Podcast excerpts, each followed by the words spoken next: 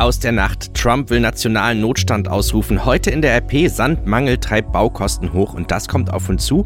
Fachleute für Erhalt der Stichwahl bei Oberbürgermeisterwahlen in NRW. Es ist Freitag, der 15. Februar 2019. Der Rheinische Post Aufwacher. Der Nachrichtenpodcast am Morgen. Mit Daniel Fiene. Kurz vor dem Start in das Wochenende schönen guten Morgen. In den Meldungen aus der Nacht treffen wir auf zwei Altbekannte. Die eine aus Großbritannien, der andere aus den USA, aber der Reihe nach. Nur sechs Wochen bis zum EU-Austritt Großbritanniens und weiter ist unklar, wie der Brexit über die Bühne gehen soll. Premierministerin Theresa May wollte sich gestern Abend vom Unterhaus bestätigen lassen, dass sie für Nachverhandlungen ein Mandat hat und dass Großbritannien die EU keinesfalls ohne Abkommen verlässt. Diese Kombination erhält aber keine Mehrheit. May muss erneut eine Niederlage verkraften. Am 27. Februar soll es eine dritte Abstimmungsrunde geben.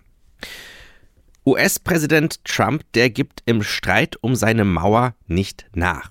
Zwar will er nun einem Kompromiss zustimmen, bei dem ihm der Kongress viel weniger Geld als gefordert gibt, die fehlenden Mittel will er sich nun aber mit einer hochumstrittenen Maßnahme holen.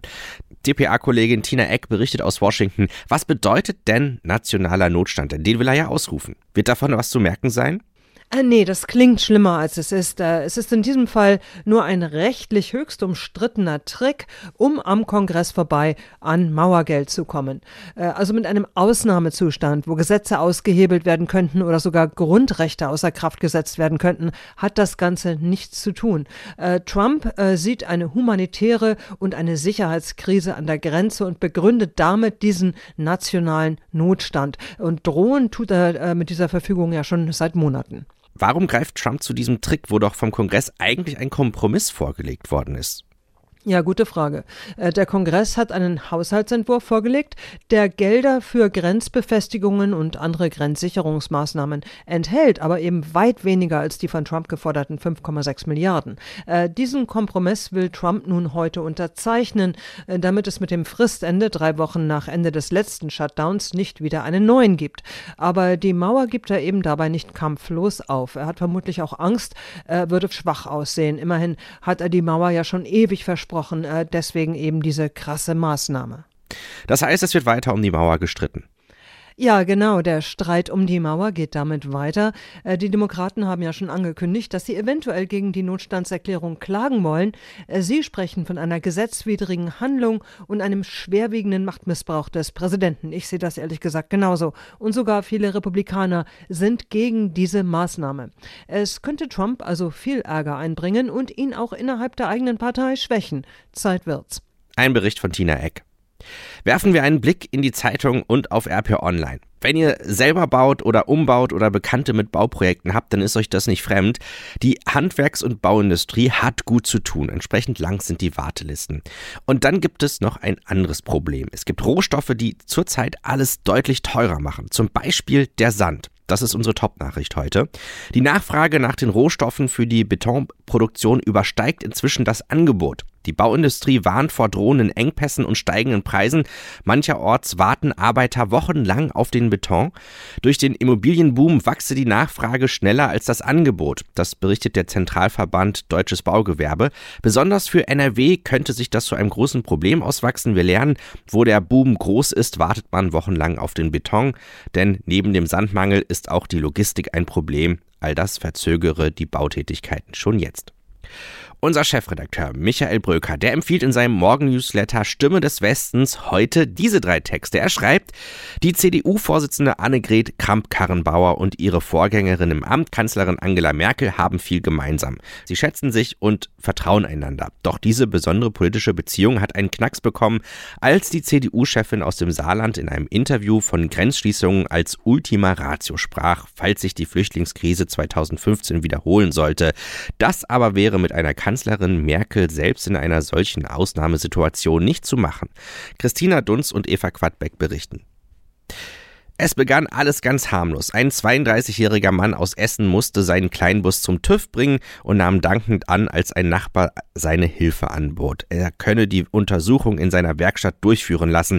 Doch was wie eine nette Geste aussah, wuchs sich zum Albtraum für den 32-jährigen aus. Das Auto ist weg, er hat Ärger mit den Steuer- und anderen Behörden und von der Polizei wird er als Mittäter verdächtig bei Straftaten, die einer libanesischen Großfamilie zugerechnet werden. Christian Schwertfeger über einen Fall, der kaum zu glauben ist.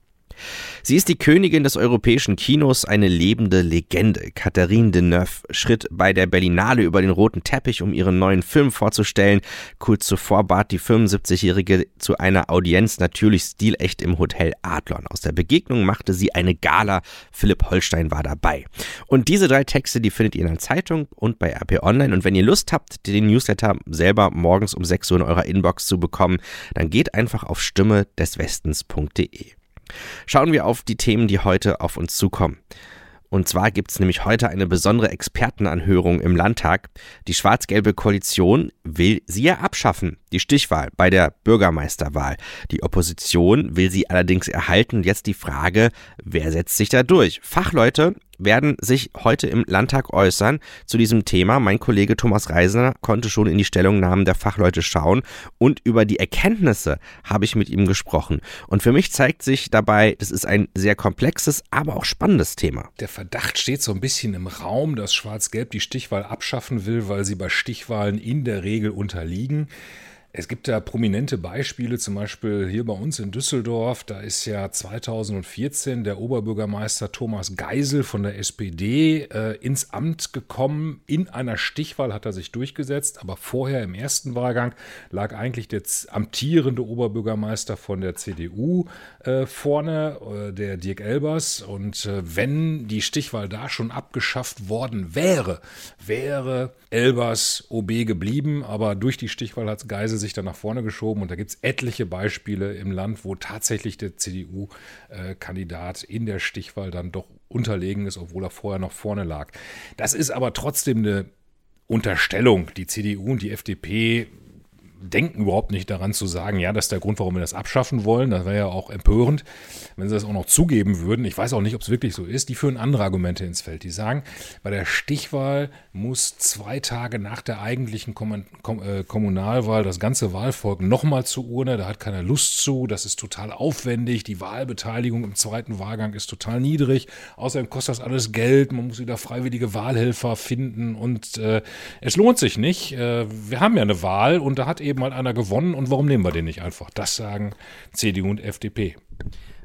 Was sagen jetzt die Wissenschaftler? Die Wissenschaftler sagen, äh, jetzt muss man so ein bisschen äh, Kopf rechnen. Ich versuche das mal so einfach wie möglich zu machen. Wenn jetzt ein Kandidat im ersten Wahlgang, sagen wir mal 26 Prozent der Stimmen hat und damit schon vorne liegt, weil alle anderen noch weniger haben, dann kann es durchaus sein, bei drei, vier, fünf Kandidaten, dass dieserjenige, der jetzt zwar 26 hat, aber in Wirklichkeit die Mehrheit der Wähler gegen sich hat. In Wirklichkeit haben die überwiegenden, hat die überwiegende Anzahl der Wähler andere Kandidaten gewählt und wollten auch andere Kandidaten haben. Und nur weil der jetzt zufälligerweise zwei, drei Prozentpunkte mehr hat, deswegen äh, kann er nicht Oberbürgermeister werden oder Landrat werden, weil man in diesem Amt, wo man ja auch Verwaltungschef ist, schon eine deutliche Mehrheit der Bevölkerung hinter sich haben muss, wenn man dieses mächtige Amt ausfüllen muss. Da sagen SPD und Grüne, da fehlt einfach die Legitimation. Und deswegen müssen wir solche einfachen Mehrheitsgewinner nochmal in so eine Stichwahl schicken, um wirklich abzuklären, ja, da steht die Mehrheit der Bevölkerung hinter. Sind dir vorab auch schon Experteneinschätzungen untergekommen oder Teile, äh, die Schwarz-Gelb eher in die Karten spielen? Wenige. Also es gibt da zum Beispiel den Landrat in Paderborn, das ist ein CDU-Mann, der singt das hohe Lied der CDU. Es gibt so eine äh, Vereinigung von CDU-Kommunen, äh, Kommunen, Dachverband, CDU-geführten Kommunen, Dachverband, sowas gibt es bei der SPD auch. Also die äh, übernehmen immer so die jeweilige ähm, Argumentation de, äh, derjenigen Parteien, von denen sie auch selber ein Parteibuch haben. Das ist nicht so überraschend, das ist auch nicht verwerflich, so funktioniert unser Parteiensystem eben halt. Aber spannend spannender ist natürlich, was die Wissenschaftler sagen, äh, die in ihrer Eigenschaft als Wissenschaftler und nicht als Politiker gefragt wurden. Und da äh, ist es doch schon überraschend, dass äh, solche Leute wie der renommierte ähm, Rechtswissenschaftler, Verwaltungsrechtler, Morlock hier von der, äh, inzwischen ist er, glaube ich, emeritiert, aber war vorher hier Lehrstuhlchef äh, äh, in, in Düsseldorf, der sagt, auf gar keinen Fall abschaffen. Er hat auch ein ganz interessantes Argument. Er sagt, dieses Stichwahlprinzip funktioniert eigentlich nur da, oder dieses einfache Mehrheitswahlrecht funktioniert eigentlich nur da, wo es eh nur zwei Kandidaten zur Auswahl gibt, wie zum Beispiel im Vereinigten Königreich, da ist das üblich. Aber immer da, wo mehrere Kandidaten gleichzeitig sich zur Wahl stellen, da versagt das einfache Mehrheitswahlrecht regelmäßig und deswegen neigt man in diesen Fällen dazu, Stichwahlen zu machen. Ein anderes Gutachten hat Frank Bethke vorgelegt von der Fachhochschule für öffentliche Verwaltung Nordrhein-Westfalen. Die sitzt in Gelsenkirchen. Das ist eine wissenschaftliche Institution, die sich den ganzen Tag mit solchen Fragestellungen des Verwaltungsrechts beschäftigt. Und der sagt, dass es in Deutschland überhaupt kein Bundesland mehr gibt, das ohne Stichwahl auskommt in dieser besonderen Situation bei Kommunalwahlen. Und er sagt, da gibt es auch gute Gründe für. Und einer der, Grund, einer der Gründe ist eben halt, dass der mit einer einfachen Mehrheit gewählte äh, OB-Kandidat, Landratskandidat äh, unter Umständen eben halt re, äh, äh zu wenig Legitimation hat, weil er in absoluten Zahlen gesehen zu wenig Stimmen hinter sich hat.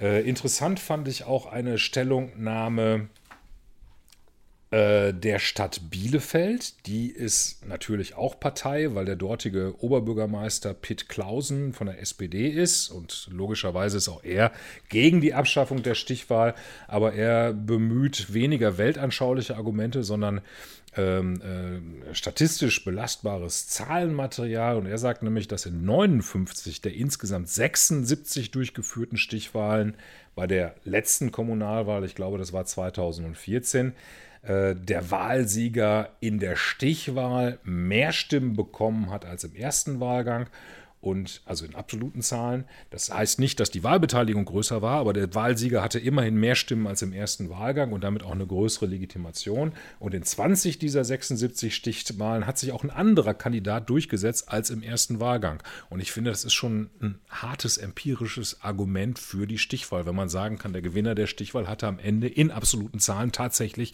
mehr Stimmen als im ersten Wahlgang.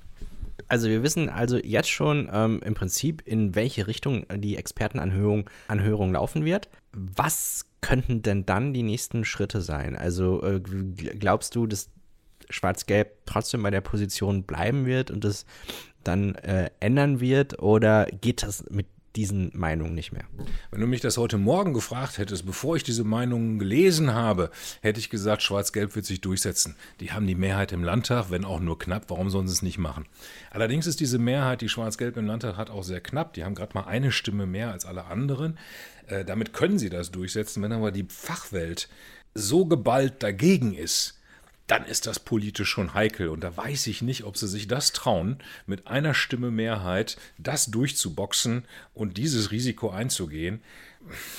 Wird eine heikle Kiste. Ich könnte mir gut vorstellen, dass sie da irgendwie das Gesetz, den Entwurf nochmal neu aufmachen und versuchen, irgendwie einen Kompromiss zu finden oder sonst noch was. In München beginnt heute die 55. Sicherheitskonferenz. Eröffnet wird das weltweit wichtigste Expertentreffen für Sicherheitspolitik um 14 Uhr durch Verteidigungsministerin Ursula von der Leyen und ihren britischen Kollegen Gavin Williamson. Zu den Themen der Tagung zählen die Fragen, wie sich internationale Zusammenarbeit weiterentwickeln lässt in einer Zeit, in der die USA eine stark national ausgerichtete Außenpolitik verfolgen, sowie welche Haltung die USA und Europa gegenüber Iran in der Zukunft einnehmen wollen. Erwartet wird die Rekordzahl von rund 600 Gästen. Kurz bevor wir in das Wochenende einbiegen, habe ich noch einen Hörtipp für euch. Heute ist ja Freitag und da gibt es dann auch eine frische Ausgabe von unserem Rheinpegel-Podcast. Annelieb und Helene Pawlitzki, was sind denn eure Themen heute? Wir reden über Verbrechen. Äh, wir schauen uns nämlich die Kriminalitätsstatistik für Düsseldorf an, die äh, für das Jahr 2018 jetzt rausgekommen ist. Demnach erstmal gute Nachricht, war die Stadt noch nie so sicher, aber wir gucken uns mal einzeln an, welche Delikte gab es mehr, welche gab es weniger und wie kommt überhaupt diese Statistik zustande. Außerdem sprechen wir um den Prozess um das Love Parade Unglück im Jahr 2010 in Duisburg. Der Prozess, der da stattfindet, der findet nämlich in Düsseldorf statt und wir waren mal da und haben es uns angeschaut. Unseren Rheinpegel findet ihr auf podcasts.rp-online.de. Beim Blick auf das Wetter muss ich sagen, das wird richtig schön. Wir erwarten nicht nur heute, sondern auch morgen und übermorgen richtig viel Sonne. Die Temperaturen bewegen sich zwischen 13 und 15 Grad, also ein Hauch von Frühling erfasst das Rheinland. Das war der Rheinische Postaufwacher für heute. Ich wünsche euch ein tolles Wochenende. Ärgert euch nicht, wenn dann schon schnell der Montag da ist, denn dann haben wir einen Gast nämlich der Kabarettist Serdan Sumunchu ist hier im Aufwacher zu hören. Das dann ab Montag 7 Uhr. Jetzt aber erst einmal ab ins Wochenende. Mein Name ist Daniel Fiene. Bis dann. Mehr bei uns im Netz www.rp-online.de